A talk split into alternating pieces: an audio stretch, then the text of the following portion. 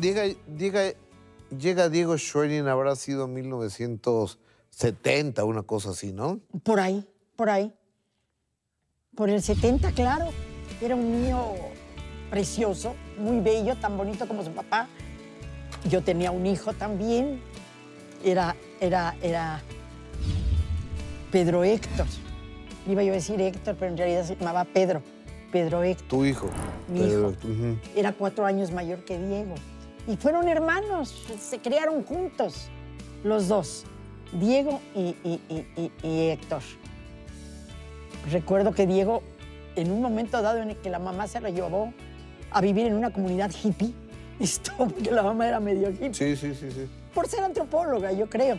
El caso es que en esa comunidad hippie, Diego se horrorizó y decidió quemarles y- y llenarles de agua todo, toda la comida de los hippies. Y le dijeron, oye, eres nuestro hermano. Y él dijo, no, yo tengo un hermano que es Héctor. Llévenme con él, no tengo nada que ver con ustedes. Y llegó la pobre de, fraterna a dejarme al niño en nuestro departamento. Y, y- y me llama Arturo y me dice, ¿cómo, ¿cómo lo ves?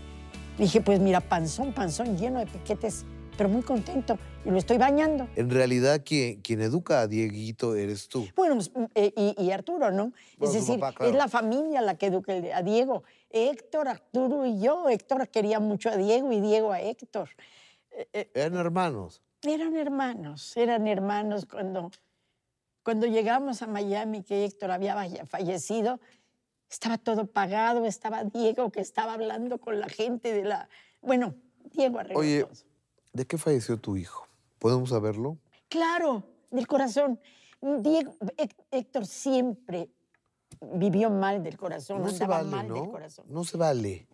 O sea, no se vale porque la ley de vida es que los papás, que los hijos entierren a los papás, Claro. no el papá a los hijos. Fíjate que murió de un ataque masivo, de noche, él solo, se quedaba en, el- en la, en la escuela mucho tiempo solo, haciendo videos y preparando las clases del otro día.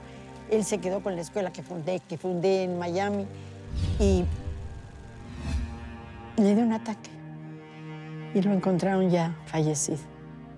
Es uno de los golpes más duros que has tenido en Es tu vida. horrible, horrible, horrible, horrible. Imagínate que estoy en Monterrey trabajando y me llama Marusha y me dice, oye Marta, ¿qué no te muriste? Digo, bueno, tú estás loca, estás hablando conmigo. Está Marta Zabaleta viva, no es cierto que está muerta. Habían confundido los nombres. Le dije, oye, no, estoy totalmente viva. Ay, bueno. Y al rato me habla mi marido y me dice, Arturo, murió Héctor. Imagínate para Arturo, imagínate para mí. Oye, Arturo- y Héctor era hijo de Arturo.